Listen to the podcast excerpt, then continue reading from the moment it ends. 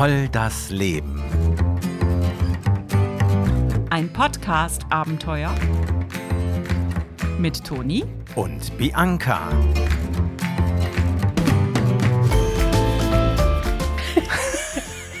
Icke, oder was? Äh, Soll ich mal Leine raushauen, oder? Leine raushauen? Hau mal die Leine raus. Nicht, dass da wieder Bingelbongel reinkommt. Bingelbongel. Da denkt man ja gar nicht drüber nach, wie das für Menschen ist, die keine Haare mehr haben, aus welchen Gründen auch immer. Oh, ich glaube, das war mein Bauch. Das ist ein schöner Outtake für den Anfang. Ja. genau, den sollten wir uns mal gleich merken. Hallo Bianca. Hallo Toni. Jetzt warst du auch auf deinem ersten Abenteuer. Ja, es war voll schön, ehrlich.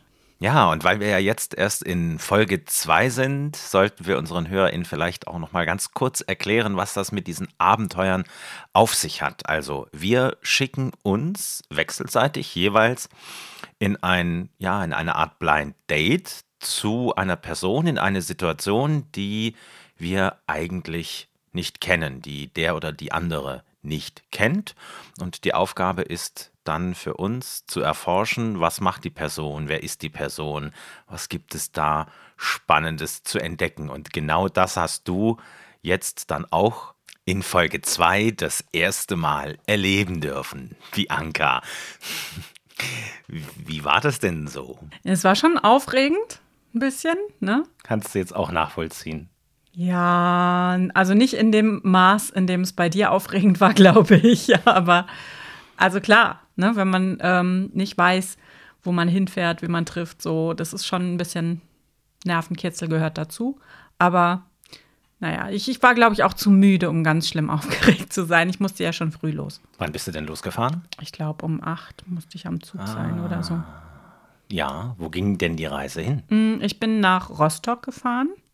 Ich hatte eine Adresse in Rostock und ähm, bin also nach Rostock zum Hauptbahnhof gefahren. Und da ich ja nicht googeln durfte, Ja, das ist streng verboten bei Ja, uns. Googeln ja. verboten. ja, ähm, Und auch ekusieren und was auch immer man sonst noch tun kann im Internet. also ich bin dann aus dem Hauptbahnhof raus und da ist ein großer Stadtplan. Und ich habe mir auf dem Stadtplan die Fahnenstraße rausgesucht, zu der ich fahren sollte. Ich hätte mit der Bahn fahren können, aber ehrlich gesagt, es war gar nicht so super weit. Also es ging eigentlich ganz gut zu Fuß. Ah, und bist ich du zu war Fuß sehr gegangen? früh dran und ich hatte richtig Zeit. Ich habe mir noch ein bisschen Rostock angucken können unterwegs und ähm, ich, ja, also es war echt schön. Und was war dich dann dort erwartet? Nach was solltest du Ausschau halten dort in der Fahnenstraße? Ja, genau. Mein Auftrag war Fahnenstraße 2a. Ich sollte in den Hof gehen und dort nach einem Zahnrad Ausschau halten. Ein Zahnrad, Autowerkstatt. Ja, denn genau, Autowerkstatt ist nämlich das, wo ich zuerst gelandet bin. Also äh, Fahnenstraße 2 äh, ist irgendwie, glaube ich, wirklich ein, ein Automechaniker. Und ich bin ähm, forsch auf den Hof. das war wirklich, ähm, glaube ich, nicht so gestattet. Also als ich dann, dann ich habe es erst vorne rum versucht und es war alles irgendwie sehr einsam und dann äh, bin ich mal andersrum ums Haus und hinten gab es dann noch so ein äh, Gartentor, durch das man rein konnte. Dann bin ich da rein und dann stand da Zutritt verboten. Äh, Genau das Schild, das ich lesen wollte in dem Moment. Das war, glaube ich, der aufregendste Moment. Es war wahnsinnig windig. Ich hatte äh, auch mein Mikrofon schon an und habe beim Suchen ähm, meine Gedanken in den Rekorder gesprochen. Gewerbehof Fahnenstraße 2, privater Parkplatz. Jetzt noch mal ein Häusle weiter. Ah, da steht 2a. Ach, das ist ja sehr gut. Okay, da stehen schon ganz andere Sachen dran. okay. Da Haarwerk. Da ist ein Zahnrad dran. Haarwerk Rostock. Okay. Da gehe ich doch mal drauf zu.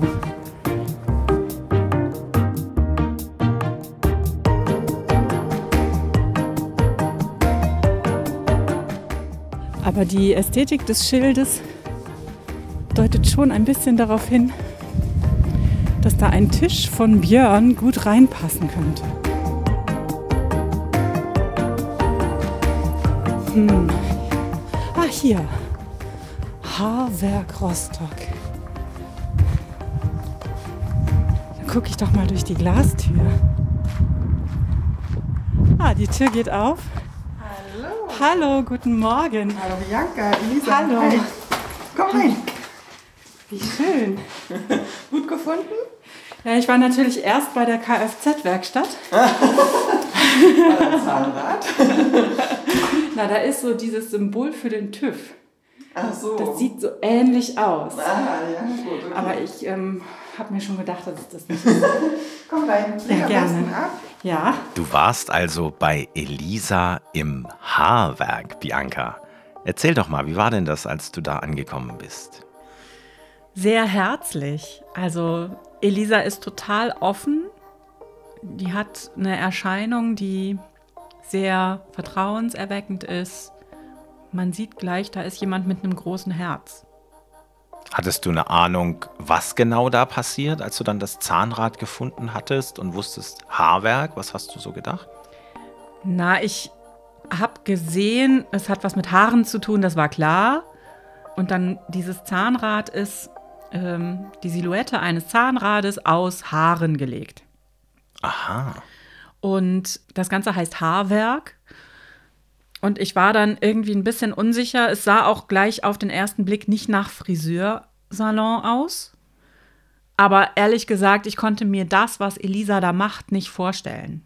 Ich hatte da kein Bild zu. Ich habe zwar kurz auf dem Weg äh, über diesen Gewerbehof gedacht, mal schauen, vielleicht darf ich Perücken knüpfen. Wie bist du da drauf gekommen? Keine Ahnung, keine Ahnung. Das ist mir einmal durch den Kopf geschossen, aber als ich bei ihr reinkam, war das wieder weg. Also ich ähm, war da erstmal blank im Kopf. Also, Und dann habt ihr euch erstmal umgeschaut. ja, wir sind ja auch nicht sofort in die Werkstatt, sondern sind erstmal in ihren Verkaufsladen eigentlich, in den Verkaufsraum. Wir gucken mal rum. Tasche kannst du mitnehmen. Wir gehen erstmal da rein. Dann erahnst du vielleicht schon, worum es tatsächlich geht. Wahnsinn! Das ist ja ein toller Laden. Ja. Das ist mein Empfangs- und Beratungsraum und auch Behandlungsraum. Also ich sehe ein, ein großes Regal, das unverkennbar von Björn gebaut wurde. Sehr, sehr schön. Ich glaube, ich habe es neulich auch schon in seiner Insta-Story gesehen. ja, ja, genau. Ja, genau. Und dieses Regal äh, steht in einem frisch renovierten Raum. Ich glaube, wahrscheinlich bist du noch nicht so lang hier drin. Nein, zwei Wochen tatsächlich. Ach, Also es ist richtig frisch. Und auf dem Regal sind Haarpflegemittel, wenn ich das richtig erkenne, und äh, Perücken. Genau. Äh, machst du die Perücken selbst? Ja, jein. Also die Perücken, die hier ausgestellt sind, das sind, ist tatsächlich Konfektionsware. Ja. Das heißt, die bestelle ich über einen Händler. Ähm, die sind preisgünstiger, definitiv. Und für Patienten, die nur kurzzeitig Haarersatz brauchen, ist das eigentlich die perfekte Lösung. Also du arbeitest mit Menschen oder für Menschen, die Haarersatz brauchen, weil ihnen beispielsweise in einer Krebstherapie die Haare ausgegangen sind. Genau. Aber nicht nur Krebs, sondern es gibt ja auch verschiedene andere Sachen. Also kreisrunder Haarausfall, ne, erblich bedingt. Bei Männern ist es auch Zeit, also schon, schon frühzeitig manchmal, dass die Haare ausgehen und wenn die dann so ihre Karriere planen und manch einer hat da vielleicht dann doch mal so seine ähm, Problemchen damit und möchte dann doch lieber Haarersatz, dann bin ich auch dafür da. Mhm. Das wäre natürlich auch eine meiner Fragen gewesen. Ob du auch äh, männliche Kundschaft hast. Ja, weil na, dadurch- Männer ja oft auch dann zur Glatze stehen, wenn sie Ja, kommt. Ne? ja, na dadurch, dass ich ja jetzt erst zwei Wochen geöffnet habe, waren jetzt noch nicht so viele Männer da. Ähm, aber es ist auf jeden Fall auch für Männer, es ist auch für Kinder. Es ist eigentlich für jeden, der Haarersatz braucht, auf irgendeine Art und Weise. Es ist auch für Drag Queens oder Transgender. Also bin da völlig offen. Jeder, der Haarersatz auf irgendeine Art und Weise braucht, ist hier immer willkommen. Und ähm, hast du es vorher schon gemacht oder ist es jetzt mit der Eröffnung des Ladens dein Anfang? Mm, nicht ganz. Also ich bin ja auch äh, gelernte Maskenbildnerin. Also ich habe am Theater viele Jahre gearbeitet und ähm, kann Perücken auch selber knüpfen, mache ich auch. Und habe aber zuletzt, weil wir drei Kinder haben, den Beruf am Theater tatsächlich aufgegeben für die Kinder, obwohl ich das immer sehr gerne gemacht habe.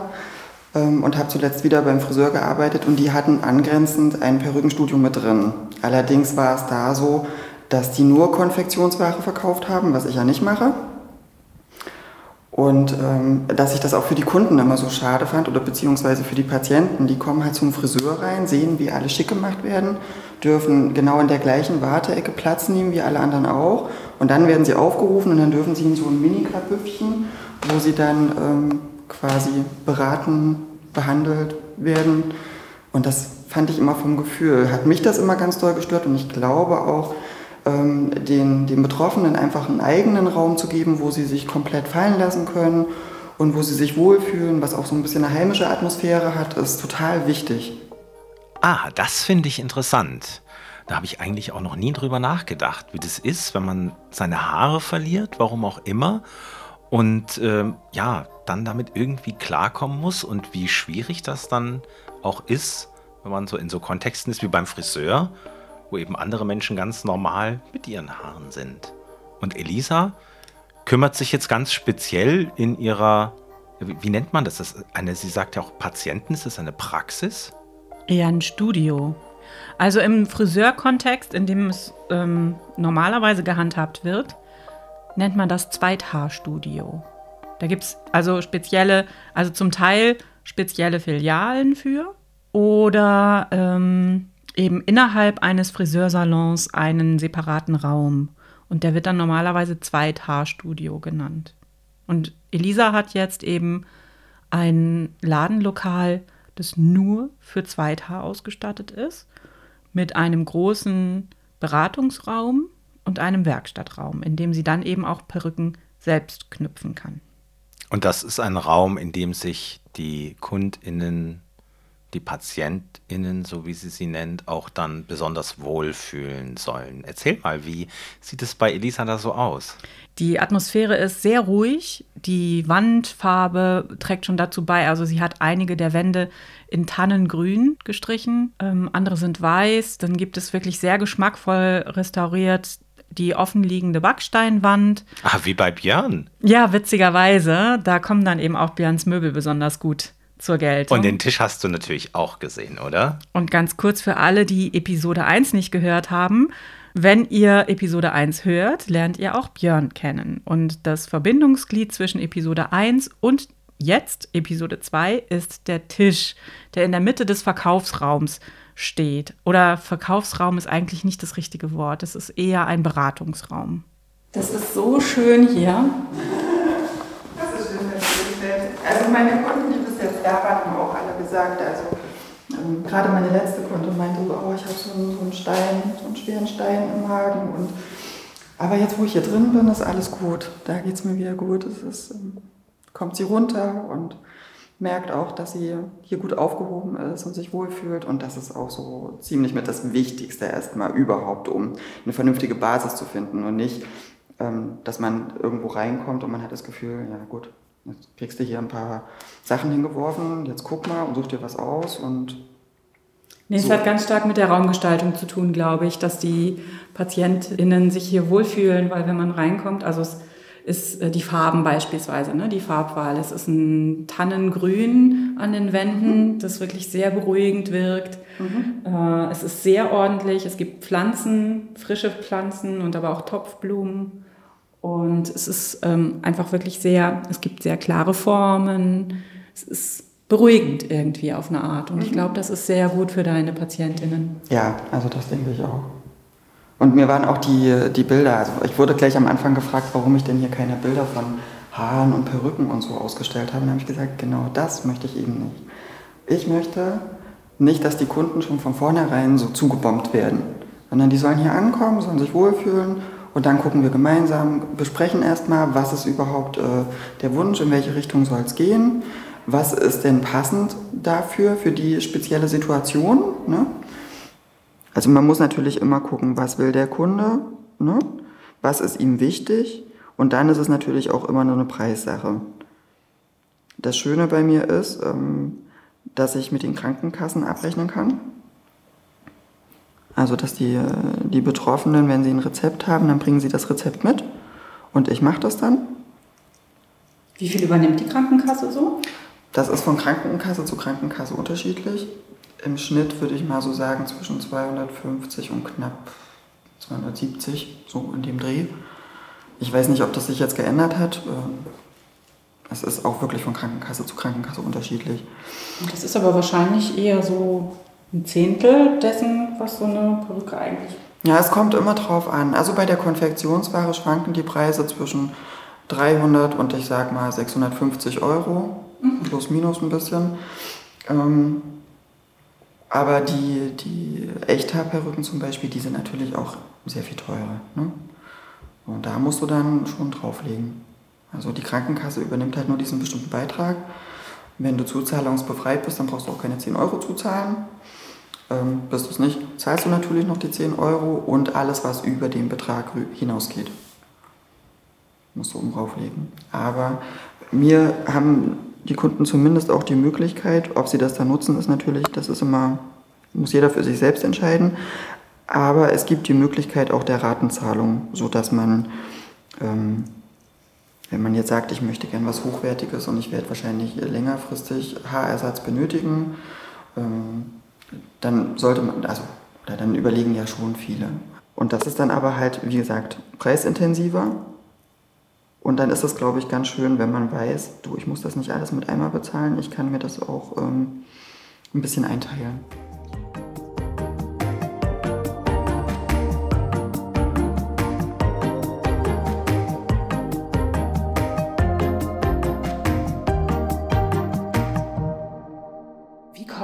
Kunden zu dir? Also es ist ja wohl eher keine Laufkundschaft, die hier nein, im Hof nein. sich umguckt und denkt, ach, eine Perücke wär, passt ja gerade gut. Ja, das ist richtig. Also ich habe eine Website, darüber kann man erstmal gucken. Ähm, Im gleichen Atemzug verteile ich natürlich Flyer und ähm, Visitenkarten bei Ärzten, Apotheken, also eigentlich überall, wo äh, man darauf stoßen könnte. Ne? Und ich war jetzt auch im Krankenhaus, also in der Südstadtklinik und habe mich da auf der Onkologie vorgestellt. Und die waren da auch ganz glücklich und zufrieden und haben auch gleich gefragt, ob ich denn auch ähm, für Betroffene, die jetzt diese Hardcore-Chemo kriegen, wo dann auch die Wimpern und die Augenbrauen ausfallen, ob ich denn auch ähm, ähm, Schminkkurse, Seminare gebe. Und das mache ich natürlich total gerne. Also wenn ich denen helfen kann, ist perfekt. Und ich habe auch wieder so mein, mein Fluss meiner Arbeit, was ich ja auch gerne mache. Also einen Kurs selber habe ich noch nicht gegeben, aber den bereitet man ordentlich vor und ähm, ich bin ja auch da, ich helfe auch, ich biete ja auch Do-it-yourself-Coachings an. Also für mich ist ja wichtig, nicht ich muss im Prinzip schminken, ich muss Tipps und Tricks ge äh, verraten, geben, ähm, damit sie wissen, wie sie sich ein bisschen auffrischen können. Es geht ja jetzt auch nicht um ein Halligalli-Make-up, sondern hauptsächlich darum, dass man wieder so ein bisschen das, das Fade aus dem Gesicht rauskriegt und so ein bisschen Frische und das Wohlfühlen wieder da ist. Und ähm, tatsächlich ist es so, dass ich äh, eher beratend zur Seite stehe und Tipps gebe und aber die ähm, Kunden tatsächlich sich selber schminken sollen. Apropos selber machen. Mhm. Du bist auch gleich dran. oh oh. Das klang ja echt nach einer Drohung, Bianca. ja, es war dann gar nicht so schlimm, dachte ich jedenfalls zu Beginn, weil ich bin ja Strickerin und denke, Handarbeiten fällt mir leicht. Hast du gedacht, machst du ganz easy. Was dann auf mich zukam, war doch ganz schön knifflig. Hat dich aus der Bahn geworfen? Ja, erstmal sind wir in die Werkstatt rübergegangen. Und hier ist meine wunderschöne Werkstatt.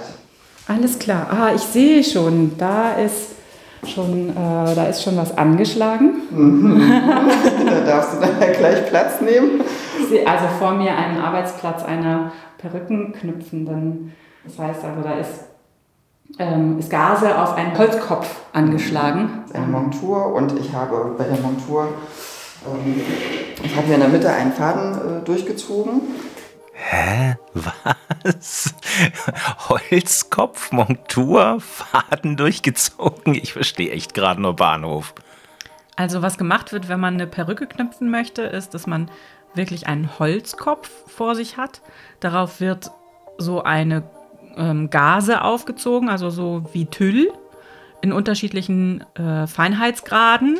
Vorne feiner und hinten relativ grob. Äh, und am äh, was sie gemacht hat. Sie hat erzählt, dass sie einen Faden noch durchgezogen hat. Da hat sie vom, von der Mitte des Nackenansatzes einmal über den Kopf rüber bis vorne zur Mitte des Stirnansatzes ganz gerade einen Faden durch diesen Tüll durchgezogen, um für sich optisch die rechte Seite des Kopfes und die linke Seite des Kopfes trennen zu können, weil sie auf der einen Seite mit Kunsthaar und auf der anderen mit Echthaar arbeiten wollte um das vergleichen zu können. Genau, damit also alle, die mit, diesem, mit dieser Perücke arbeiten oder die mal so einen Vergleich spüren wollen, das genau einfach begreifen können. Und in dem Fall durfte ich eben an eben dieser Perücke weiterknüpfen. Ah, und das machen dann auch andere Leute. Genau, also das ist nicht die letzte Tat gewesen, die an dieser Perücke vorgenommen wurde. Das dient als Anschauungsmaterial. Das ist jetzt nicht für jemand Bestimmtes, sondern das ist einfach, damit man den Kunden mal zeigen kann, beziehungsweise den Patienten, ähm, Kunsthaar, Echthaar, wie fühlt sich das an? Sieht man da einen Unterschied? Ne? Und dass sie auch mal sehen können, wie wird das überhaupt hergestellt, weil viele wissen das nicht. Und sie können auch, wenn sie wollen, das selber mal probieren. Also einfach mal, um so ein Gefühl dafür zu kriegen was das Handwerk eigentlich alles beinhaltet und ausmacht und so. Ich glaube, das ist äh, auch äh, interessant mal zu sehen und selber mal auszuprobieren. Unsere Maskenbildnerinnen am Theater haben oft gesagt, dass Kunsthaar schwieriger zu bearbeiten ist. Mhm, also dass das gerade dann, wenn man vielleicht ähm, längerfristig eine Perücke möchte, dann das Echthaar doch auch pflegeleichter ist. Ist das ja. so? Ja, es ist halt so, dass ähm, das Kunsthaar hat Vor- und Nachteile. Bei dem Kunsthaar ist es so, das brauchst du nicht frisieren, sondern das wäschst du. Also man kann das auch nicht so waschen wie richtiges Haar, sondern man legt das eher in ein Wasserbad und ähm, behandelt es da ein bisschen mit Shampoo und so weiter. Und dann legt man es einfach nur zum Trocknen wieder über so einen Perückenständer. Also man kämmt es natürlich einmal und dann ähm, hängt man das quasi über so einen Perückenständer und lässt es Luft trocknen. Danach schüttelst du es nochmal, wenn es trocken ist und es fällt genauso wieder wie vorher. Das ist das Schöne am Kunsthaar. Bei Echthaar musst du halt immer wieder neu frisieren. Also der, es ist so Vorteil und Nachteil beim Kunsthaar. Ne? Du ja. kannst es nicht frisieren und du musst es aber auch nicht frisieren. Genau. Es ist halt für, für Menschen, die krank sind und die sich wirklich unwohl fühlen, ist Kunsthaar tatsächlich eine sehr gute ähm, Alternative, weil da hat man auch keine Lust sich morgens hinzustellen und ach komm, ich mache hier noch und da noch und ich muss noch mal föhnen und weiß ich nicht. Kunsttag kannst du ja auch nicht mit Hitze behandeln, da muss man ja auch noch mal aufpassen. Ja, das kennen wir von ähm, der Barbie, ne? Genau, genau. Wenn man mit dem Lockenstab rangeht dann, oder mhm. Glätteisen, mhm. dann riecht es komisch und das Haar ist weg. Mhm. So, Bianca, ich würde sagen, genug geschnackt erstmal. Also zumindest so kurzzeitig. Du kannst es ja weiter laufen lassen und mir Fragen stellen. Aber ich würde sagen, jetzt mal Butter bei die Fische. Ja, ich ähm, hole noch kurz das Stativ, damit ich äh, abstellen ja. kann, während ich dann gleich die Nadel schwinge. Ne? Na, ich bin ja ganz froh, dass der Teil, an dem ich gleich weiterknüpfe, ähm, etwas oberhalb des Nackenansatzes liegt. Sodass dann noch ordentlich drüber fallen wird und ähm, man meine, meine ähm, Deine Knoten nicht sehen wird, meinst du? meine äh, Anfänge hier nicht so dramatisch ins Gewicht fallen ja, du, das ist nicht schlimm. Du wirst lachen, selbst mein Mann hat das schon probiert. Mhm. Und äh, meine, meine Schwiegermutter hat auch schon hier gesessen und hat das probiert. Das finde ich auch total schön. Ähm, auch dann einfach mal mutig zu sein und zu sagen, hey, ich kann es zwar nicht, aber ich probiere es einfach. So. Jetzt ist ja das, was du gerade geknüpft hast, Kunsthaar, oder? Nein. Das ist die Kunsthaarseite? Nein, nein, nein. Kannst du den Unterschied ja, ich, ich kann sehen? Den, ich kann den Unterschied gerade wirklich schlecht sehen? Kaum sehen. Ah ja, doch aber kaum, ganz ehrlich, ich finde, es gibt ja echt Kunsthaar, ja doch, jetzt sehe ich es. Ja, Kunsthaar, also, das wirklich toll das aussieht. Das Kunsthaar ist von der Struktur glatter, ja, weil es, schimmert auch keine, ne? keine, keine Schuppenschicht hat. Ne? Und es glänzt natürlich auch mehr. Es hat ein bisschen einen unnatürlichen Glanz. Ne? So, und das Echthaar, wenn man, das, man merkt das auch, wenn man es anfasst. Ne? Und das Echthaar ist halt vom... Ich fass mal an. Ja. Ist halt von der Struktur schon ein bisschen anders. Ja. Und es ist natürlich auch von der Farbe nicht ganz so einheitlich. Also man merkt das schon, es ist schon ein Unterschied. Wobei man sicherlich beim Kunsthaar dann auch in der Farbe noch was macht. Also da könnte man ja Strähnen reinlegen, ne? die ein bisschen. Ja, ja, ja, natürlich. Also man kann, wenn man jetzt zum Beispiel Kunsthaar hat, jemand möchte eine Kunsthaarperücke und möchte die aber maßgefertigt haben, dann gucke ich mir auf der Farbkarte verschiedene Farbtöne an, ähm, bespreche das vorher natürlich auch mit dem Kunden, wir gleichen uns ab und dann bestelle ich zum Beispiel jetzt in dem Grundton bestelle ich 50 Gramm. Und dann bestelle ich mir noch vielleicht zwei Farbtöne dazu, die ein bisschen variieren, ein bisschen dunkler, ein bisschen heller. Vielleicht nochmal in 25 Gramm jeweils, obwohl das ist schon fast zu viel. Nochmal 20 Gramm, weil ein bisschen hat man ja auch immer was auf dem Fußboden fällt. Ähm, so, und dann kann ich mir das natürlich durchmischen. Also dann nehme ich zum Beispiel jetzt so eine Strähne von dem Kunsthaar, von, der, von, der Grundton, von dem Grundton. Und dann nehme ich mir noch ein bisschen von dem anderen Farbton mit dazu und knüpft das ein. Wenn man das natürlich sichtbarer haben möchte, nimmt man halt dann vielleicht von diesem Mixton äh, mal eine extra Strähne und knüpft die dann nur mit rein. Dass es mehr strähnenhaft aussieht. Also es kommt immer drauf an, was man möchte. Okay, also es gibt Kunsthaar und Echthaar. Ähm, Kunsthaar kann ich mir noch vorstellen, das ähm, kann man irgendwo kaufen und Echthaar auch. Wo kriegt man das Haar her? Ja, es gibt Firmen, die das vertreiben. Und da kann man dann äh, wie in so einer Art Katalog auf einer Farbkarte sich sehr genau die Farbtöne aussuchen und bestellen. Und das sind Firmen, die arbeiten für tatsächlich den Zweithaarbedarf und aber auch für zum Beispiel Theater, die dann Perücken knüpfen. Hm. Und das Haar war dann da, das war da vorbereitet und dann hast du angefangen zu knüpfen, so Haare mit der Nadel irgendwie, so werden die dann durchgezogen durch, durch diese Löcher im Tüll und dann machst du ein Knötchen rein und oder wie läuft das? Nee, ich versuche mal es zu erklären, so aus meinem Gedächtnis. Okay. Also, in die linke Hand nehme ich eine kleine Strähne Haare und lege die zu einer Schlaufe. Hm. Dann gehe ich mit der Knüpfnadel und da ist vorne ein ganz, ganz kleiner Widerhaken dran. Also wie eine Häkelnadel, musst du mhm. dir die mhm. vorstellen. Den ähm, führe ich durch so ein Loch in dem Tüll und hole damit aus der in der linken Hand gehaltenen Schlaufe ein bis zwei, allerhöchstens mal drei Haare, aber eher ein bis zwei und ziehe das durch dieses Loch im Tüll, aber nur so weit, dass ich dann wie beim Häkeln mit der Nadel wieder zurückgehen kann, um die andere Hälfte vom Haar durchzuziehen und dann ergibt sich dadurch diese Schlaufe. Und das macht man immer mit ein, zwei, maximal drei Haaren. So da knüpft man auch ein halbes Leben dran, bis man so einen ganzen Kopf voller Haare geknüpft hat. Absolut. Also man knüpft wirklich an so einer Perücke mehrere Wochen und ähm, im Hinterkopfbereich zwei bis dreihaarig und äh, vorne ist es wirklich Haar für Haar. Gerade da, wo der Tüll dann auch feiner ist, ist es wirklich so fein, damit es so echt wie möglich wirkt. Irre. So, du machst ganz entspannt. Du kannst dir jetzt aussuchen, auf welcher Seite du knüpfen möchtest. Ob du das Kunsthaar nehmen möchtest oder das Echthaar. Das also ich glaube, das ist wahrscheinlich jetzt fürs ähm, Knüpfempfinden erstmal egal, oder? Ja. Also ich habe jetzt hier die Echthaarseite, ne? Dann machst du einfach mal hier. Und das hier ist das Echthaar, Das ist ne? das Echthaar, das ist das Kunsthaar, genau. Knüpfnadel, such dir eine aus, mit welcher Na, dann nehme ich natürlich jetzt erstmal die, die du mir empfohlen hast. Ja, ich würde sagen, für den Anfang ist das gar nicht so verkehrt. Ja. Das hier ist der, ähm, ist der abgeschnittene Teil. Genau. Oben ist die Spitze genau. unten. Das heißt also, ich muss hier den Knoten reinknüpfen. Genau. Wenn ich jetzt dieses Haar hier rausnehmen möchte, dann suche ich mir hier eine kleine. Genau, nimm dir einfach bisschen, eine, bisschen so, eine, so eine kleine Strähne. So. Und ziehe ich das einfach raus oder hebe ich es an oder wie machst du am besten? Einfach gerade rausziehen. Einfach rausziehen, okay. Sehr schönes blondes Haar. ich hätte ja auch schwarzes Haar nehmen können, aber ich dachte, ne. So, jetzt habe ich natürlich vor lauter Aufregung feuchte Hände. Na, ist nicht schlimm. Mach ganz in Ruhe. Ich gucke auch nicht hin.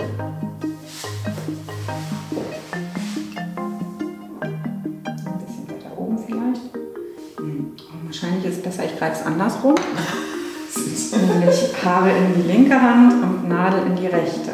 Das mhm. heißt, ähm, ich mache den, die Schlaufe auf die andere Seite. Dieses Geräusch war ein reißendes Haar. Wenn es dir zu viel ist und du mal was anderes machen möchtest, ist das auch total okay, dann sagst Ja, aber ich habe noch Geduld. Ich okay. bin ja Strickerin, ne? Okay, dann ist ja gut. Das ja. Oben drüber ja. und dann genau drehen und jetzt langsam durchziehen. Super. Und nochmal die Knopfnadel, wenn du durch bist, ein Stück drehen, nach oben Achso, jetzt wieder nach oben drehen. und dann einfach durchziehen. Super. Perfekt. Das war doch mal ein richtig guter Knoten.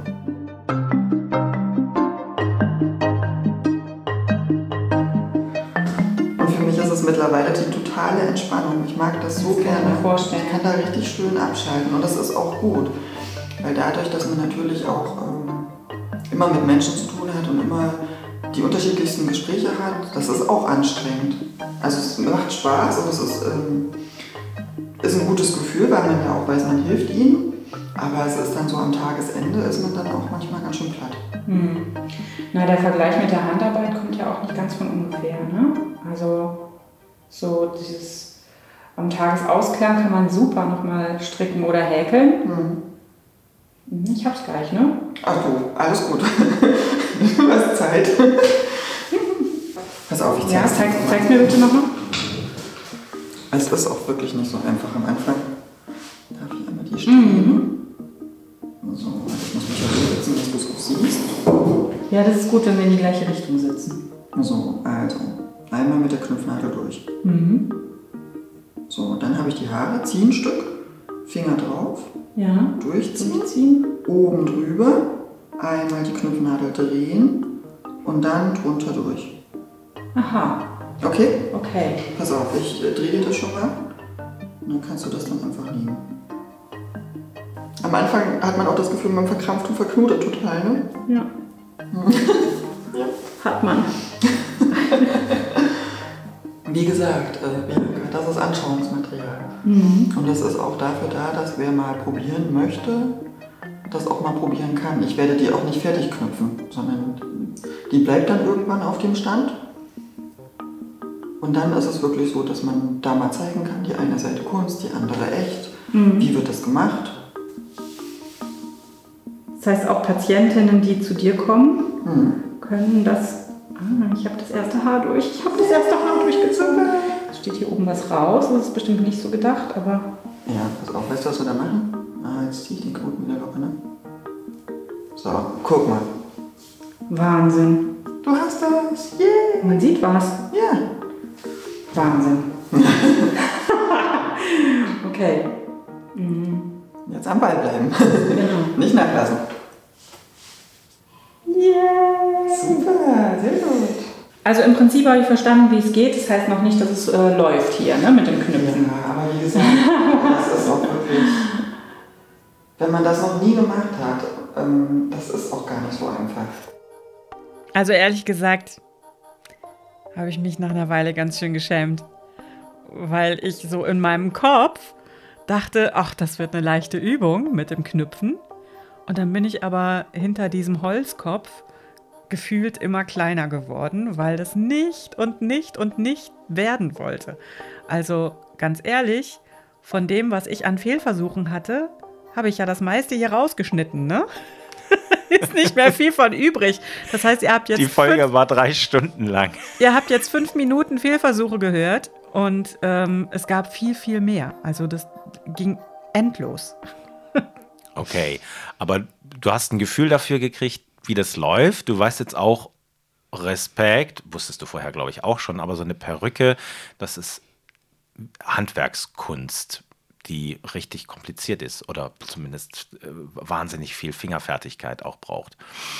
Das heißt, ihr habt da jetzt gesessen und habt, äh, du hast geknüpft, hast ein Haar nach dem anderen zerrissen und hast nebenbei äh, mit Ellie aber auch über ihr Leben gesprochen. Genau, ich habe sie dann gefragt, wieso ihre letzten Stationen waren. Warst du jetzt bis zuletzt noch am Theater, bevor du Nein, den Schritt gemacht hast? Als ich damals mit meiner Tochter schwanger war, ähm, musste ich tatsächlich aufhören, dann, weil wir ja auch mit giftigen Stoffen zum Teil arbeiten oder gesundheitsschädlichen Stoffen. Ja.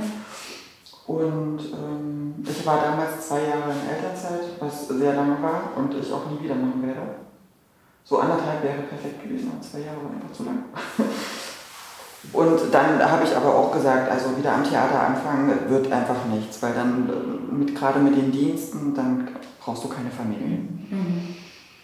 Wir, wir können eigentlich von Glück reden, dass, wir die, dass die Mädchen jetzt in der Schule sind und dass die auch alleine morgens zur Schule fahren und äh, nachmittags auch zusammen alleine nach Hause können. Das ist schon mal eine große Entlastung. Ähm, und dann haben wir ja noch den, den ganz kleinen, den Lütten. Ähm, der geht in die Krippe und das ist auch alles gut.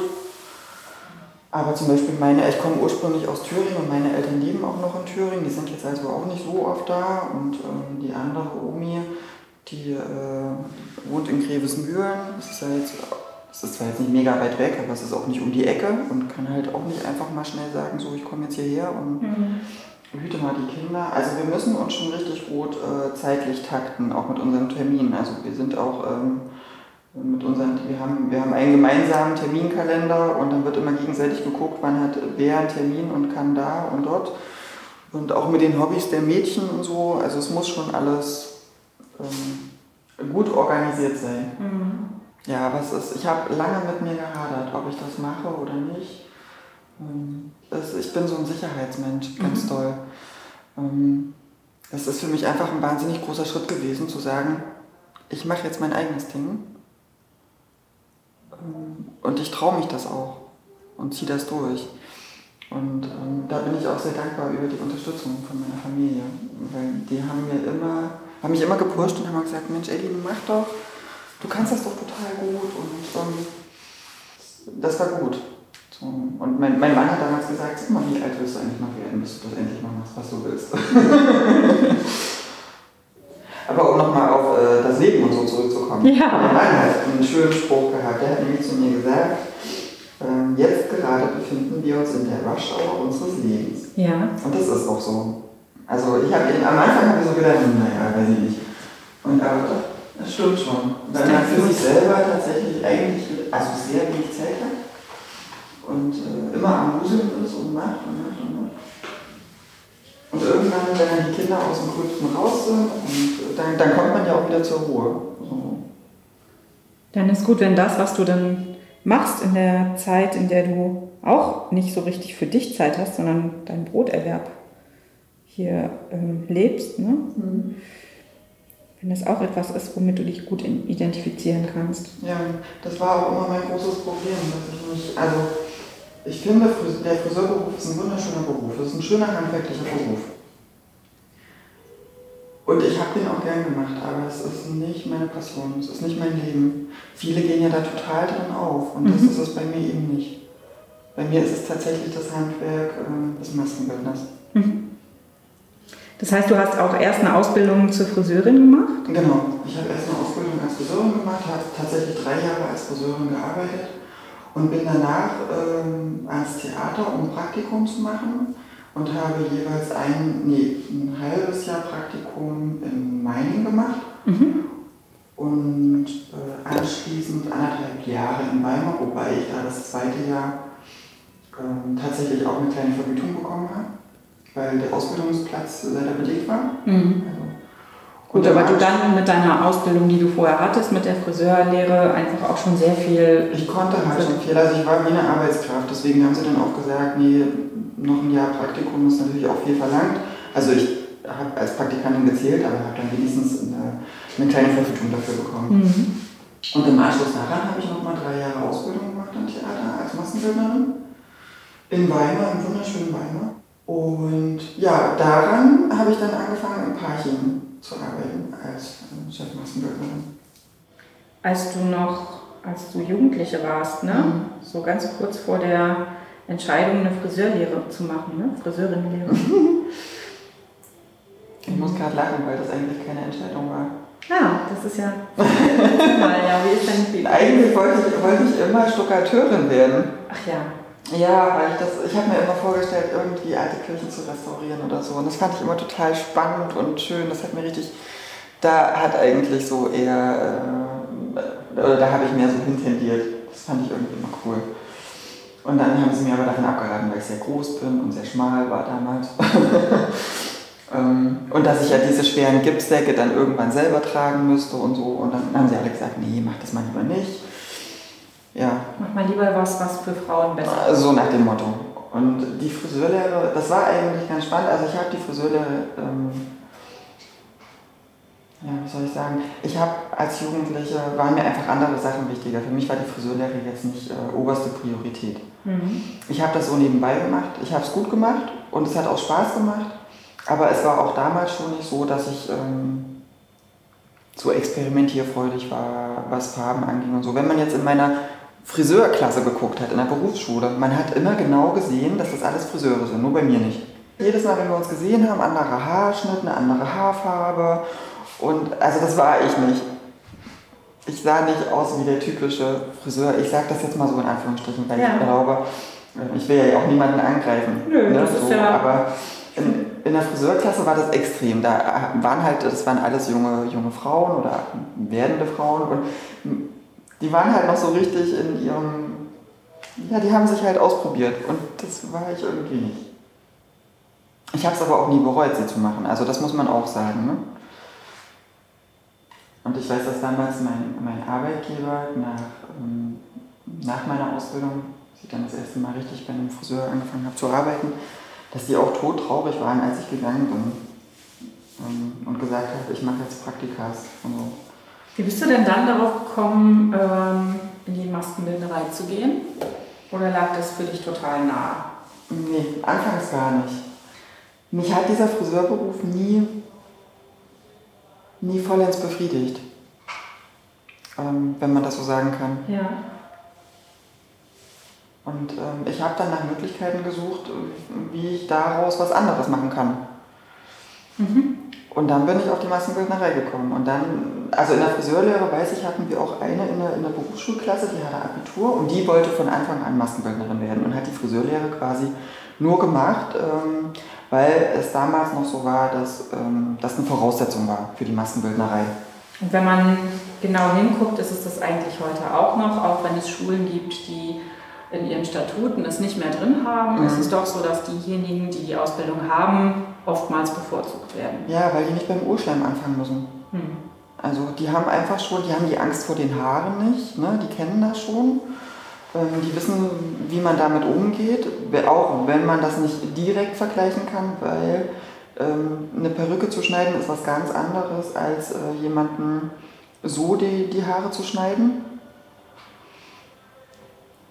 Ähm, ja, aber es war halt damals so, dass äh, wir tatsächlich in der Friseurklasse da jemanden hatten, die, wie gesagt, Abitur hatte und dann im Anschluss direkt an die Lehre, an die Friseurlehre Maskenbildnerin werden wollte. Und das ist mir dann irgendwann später wieder ja, eingefallen, in den Sinn, ich habe mich daran erinnert. Mhm. Und dann habe ich mich schlau gemacht und habe einfach Theater angeschrieben und gefragt, ob sie den Praktikas an der Maske oder in der Maske anbieten. Ja, und dann hatte ich ja erst das halbe Jahr in Meiningen, was auch ein wunderschönes Theater ist. Und dann bin ich nach Weimar. Und das war auch eine sehr gute Ausbildung. Also ich war total gerne in Weimar am Theater. Wir hatten auch eine schöne große, eine Hexenküche, wir haben sie immer die Hexenküche genannt. Ähm, eine schöne große, äh, oder was ist groß, die war klein. Ähm, unser Gipsraum. Und da war ich auch immer total gerne und habe Cachets gemacht und ja, und das meine ich, weißt du, da ist am Ende dieses Gesprächs so viel Licht und Sonne und Inspiration in ihrer Stimme, wenn sie über den Maskenbildnerinnenberuf redet. Und wenn sie aber über den Friseurinnenberuf redet, dann ist das nicht da. Und das ist ein ganz großer Unterschied für sie. Also sie ist da, die blüht auf, wenn sie über Maskenbildnerei redet. Und ähm, deshalb war das für sie der richtige Weg, dort etwas zu finden, wo sie den Umgang mit Menschen und die Maskenbildnerei irgendwie verbinden kann. Ohne am Theater zu arbeiten, was ihr nämlich das Leben mit ihrer Familie unmöglich machen würde, weil wir am Theater einfach verrückte Arbeitszeiten haben, die mit einer Familie und so kleinen Kindern, wie sie sie eben noch hat, nicht vereinbar sind. Du sagst Maskenbildnerei. Das, ja, Schminkkurse hat sie gesagt, macht sie auch. Aber ähm, ansonsten ist es ja dann doch eher viel auch was mit Haaren zu tun hat. Aber es ist völlig anders als der Friseurinnenberuf. Also sie darf zum Beispiel auch gar nicht in ihrem Laden Haare schneiden. Das, dafür hat sie keine Konzession. Hm. Ähm, sie hat die Meisterausbildung angefangen und hat die aber nicht zu Ende gemacht, weil sie auch wusste, sie möchte nicht äh, weiter als Friseurin arbeiten, sondern das, was sie macht, ist tatsächlich diese Nische Perückenmacherin. Und die gibt es aber als reinen Ausbildungsberuf in Deutschland nicht. Du kannst nicht Perückenmacher werden, sondern. Ach ja. Genau. Entweder du machst eine Friseurlehre und im Rahmen der Friseurlehre gibt es ein ganz, ganz kleines Fenster Perückenknüpfen. Oder du machst eben die Ausbildung zur Maskenbildnerin. Und in dieser Ausbildung lernst du sehr intensiv Perückenknüpfen. Und was im Friseurbedarf dann für Zweithaar an Perückenschule nötig ist, das reicht im Prinzip, weil die meisten eben nur Konfektionsware verkaufen und eben nicht selbst knüpfen. Aber Perückenmacher als Beruf gibt es so in Deutschland nicht mehr. Okay, das heißt, sie schneidet dann nur noch die Perücken und nicht mehr an. Doch, du hast mir ja schon verraten, es gibt auch Situationen, wo sie dann doch mal Leuten keine Frisur schneidet, aber ihnen doch an die Haare geht. Ja, und zwar geht es da um Haarspenden, die sie auch entgegennimmt. Und dann setzt sie auch die Schere an und würde dieses Haar selbst abschneiden. Aber die Frisur hinterher wiederherstellen, das macht sie nicht. Ich glaube auch, man sollte auch mit gutem Beispiel vorangehen. Also es ist natürlich schön, dass äh, ne, auf der einen Seite zu sagen, ich biete das an, aber es ist auch ein bisschen, vielleicht für den einen oder anderen auch ein bisschen Überwindung. Sich von den schönen langen Haaren zu trennen und so. Also, das ist ja freiwillig. Aber ich finde das schön, wenn es Menschen gibt, die das machen. Und ich hatte tatsächlich einmal beim Friseur eine junge Frau sitzen, die hat richtig schöne lange Haare Natur belassen. Also es ist auch ganz wichtig, dass die chemiefrei sind, also dass da nichts drin ist, keine Farbe, keine Tönung, keine Welle, irgendwas und dass die Haare auch gesund sind. Und wenn die so eine Mindestlänge von 30 cm haben, dann spenden. Das ist auf jeden Fall immer gut. Wie kommt man denn als junge Frau auf die Idee? Das kann ich dir nicht sagen. Also das war eine junge Frau und die hatte richtig dickes, fettes Haar. Und ich glaube, ihr war das eigene Haar einfach zu viel. Und sie wollte schon lange so einen richtigen Kurzhaarschnitt. Also sie hat einen richtigen Maschinenhaarschnitt. Mhm ähm, gewollt und das sah auch richtig toll bei ihr aus. Vielleicht hatte sie das auch schon mal, das weiß ich nicht. Und sie kam rein und sie war richtig zielstrebig und hat gesagt, ich möchte meine Haare spenden. Dann musste ich leider sagen, dass wir hier keine Haarspende entgegennehmen. Und habe ihr dann aber eine Adresse genannt und habe gesagt, du Rapunzel ähm, ist da eine ganz gute Adresse. Da kann man Haare hinspenden. Rapunzel ist äh, ein Friseursalon gewesen. Oder? Nein, Rapunzel ist eine Organisation, eine, ja, eine Organisation, eine gemeinnützige Organisation. Und das Geld, was sie davon einnehmen, das wird dann gespendet. Und hast du schon einen Plan, wo du deine Haare dann hingibst? Die bleiben hier, die werden verarbeitet. Ah ja. Ja. Weil es ist natürlich auch, wenn jetzt jemand kommt und sagt, ich möchte eine, eine Echthaarperücke und das ist ihm aber zu teuer und ich bespende das Haar, dann kostet die ja nicht mehr so viel. Mhm. Stimmt. Weil für die Haare nehme ich dann nichts. Das ist, ich nehme ja dann nur quasi meine Arbeitszeit. Und es ist auch eine ganz schöne Option, wenn man das dann geben kann. Oder wenn jetzt jemand kommt und das sind seine eigenen Haare und sagt, ach, ich tue mich schwer, ich möchte kein Kunsthaar und ich möchte aber auch äh, kein Echthaar, was bestellt ist, sondern wenn wir mein Haar irgendwie dafür nehmen können, ne?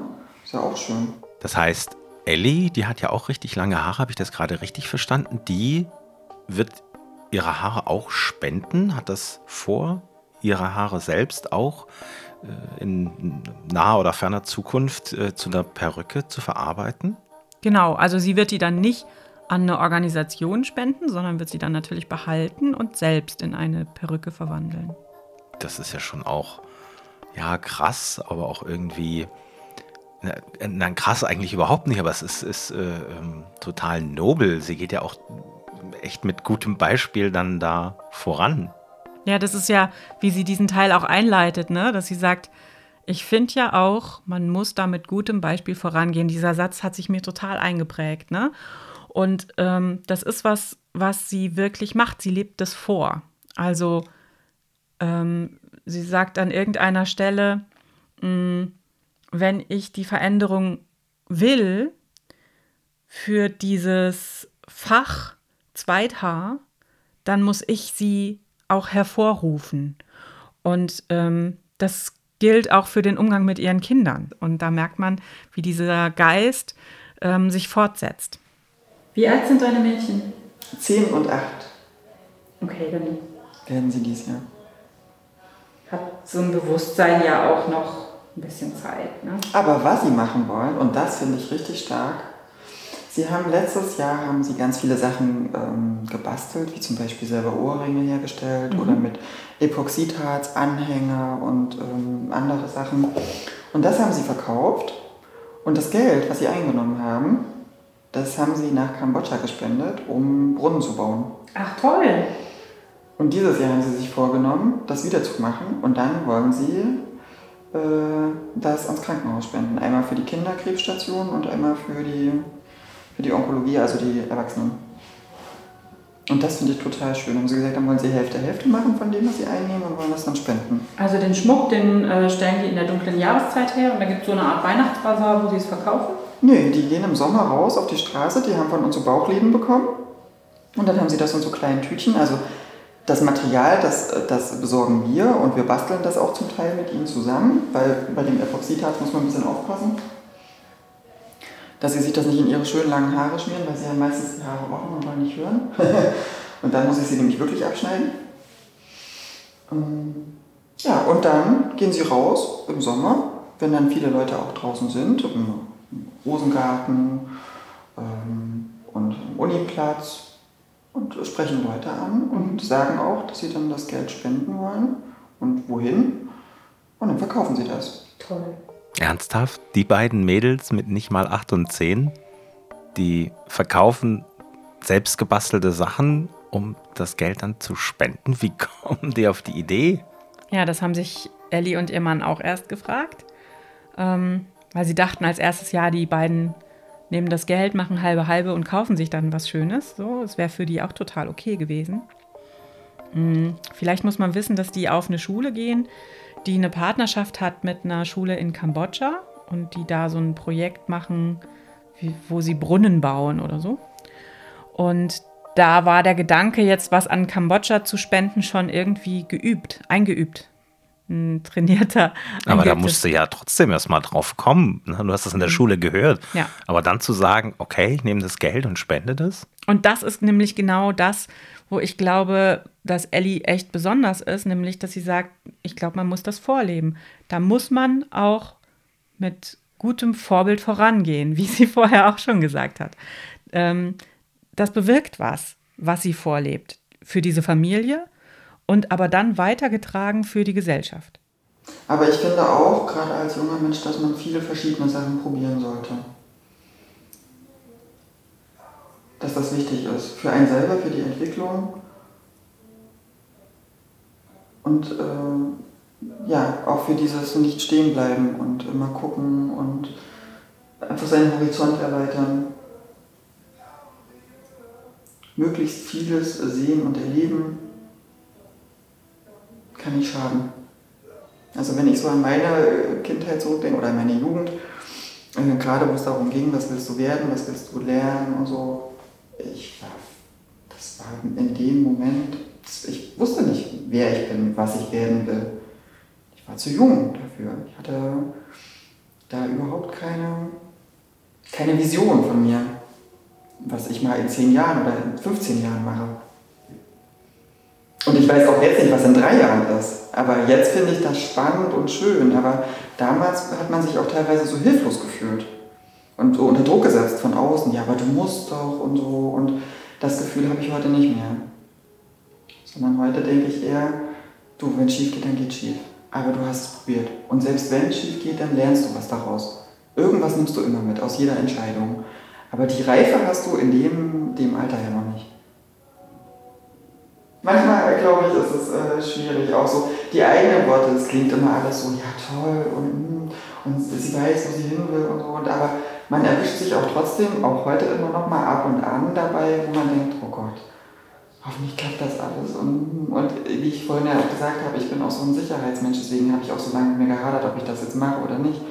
Und für mich war aber der treibende Keil, dass ich immer gesagt habe, ich möchte für mich selber und für meine Kinder sorgen können, egal was kommt. Ich möchte später so weit auf eigenen Füßen stehen, dass ich ihnen und mir äh, ein normales Leben ohne große Einschränkungen geben kann. Ne? Dass ich äh, nicht dreimal überlegen muss, oh, kann ich das jetzt kaufen oder nicht, oder halte ich das jetzt für wichtig oder nicht, so, sondern auch einfach mal aus dem Bauch raus entscheiden kann, Mensch, so heute machen wir mal das. Heute gehen wir einfach mal Eis essen, egal. Und ich nicht überlegen muss, dann reicht das dann noch bis Monatsende. Und als Friseurin, das muss ich leider Gottes auch dazu sagen, die sind halt auch äh, ja, äh, sehr schlecht bezahlt und leben hauptsächlich ja von ihrem, von ihrem Trinkgeld. Und ich hätte meine Familie mit dem Beruf alleine nicht versorgen können. Muss man auch ganz klar so sagen. Und dazu war es noch nicht mal meine Passion. Und das war alles so der treibende Kerl. Dass ich wirklich sagen kann, ich baue mir was auf für mich, was ich gerne mache, wo mein Herz dran hängt. Ähm, und aber auch ich das Gefühl habe, wenn ich das richtig anpacke und ähm, ich ja auch meine ganzen Erfahrungen, die ich gesammelt habe über die Jahre hinweg, auch im Friseurleben mit Perückenstudio und so, und was mich daran gestört hat und ich das aber, wenn ich was ändern will, dann muss ich selber machen. Und diesen Schritt dann auch einfach zu gehen und zu sagen, so, jetzt. Jetzt oder nie. Merkst du das, Toni? Diese Aufbruchstimmung aus jetzt oder nie, hm. die hatte ich, als ich da raus bin. Ich habe mich so leicht gefühlt und hatte so ein leichtes Gefühl auch auf der Brust, ne? So. Ähm, von dieser großen Seele, die da wohnt in Ellie. Das ist, ähm, machte mich wirklich sehr, sehr glücklich. Also danke. Schön. Du hattest eine tolle Zeit und Ellie hatte, glaube ich, auch eine tolle Zeit mit dir. Jedenfalls äh, hat sie mir das auch äh, im Nachhinein so erzählt, dass ja. ihr das ähm, ja echt toll gefallen hat und dass sie das ähm, sehr schön fand, äh, dass du bei ihr zu Besuch warst. Und ähm, ja, das läuft ja jetzt auch richtig äh, gut an da bei ihr. Ne? Seit zwei Wochen ist sie da am Start. Genau. Und die KundInnen strömen. Ja, das spricht sich ganz gut rum, weil es etwas in dieser Art eben konkret in Rostock bislang noch nicht gab. Und so langsam kommen auch schon die ersten KundInnen auf Empfehlung von Leuten, die schon da waren. Also es läuft wirklich ganz gut an. Und besser geht's nicht, oder? Nee, besser geht's nicht. Ich wünsche ihr ganz, ganz viel Glück, weil das so ein toller Betrieb ist, den sie da ins Leben gerufen hat. Das ist was Echtes. Schön. Ja, jetzt müssen wir irgendwie mal hier rauskommen. Achso, jetzt, jetzt müssen, wir, wir around the corner. Jetzt ja. müssen sie äh, ja. scrape the corner. The corner scrapen. Jetzt, irgendwie müssen wir den Sack jetzt hier zumachen. Ja, der ist, also zu ist er ja schon. Jetzt müssen wir noch ein, ein, ein äh, Schleifchen drum binden. Na, mach mal, bind mal ein Schleifchen. Ja, ich ähm, mache mir jetzt mal Ellis Worte zu eigen und sage, jetzt oder nie, Toni. Ich weiß, dass du gerade auf dem Weg warst nach Parchim, als ich bei Ellie rauskam. Und in Parchim hast du dein zweites Abenteuer erlebt, dem wir in Episode 3 nachspüren. Ich bin sehr gespannt.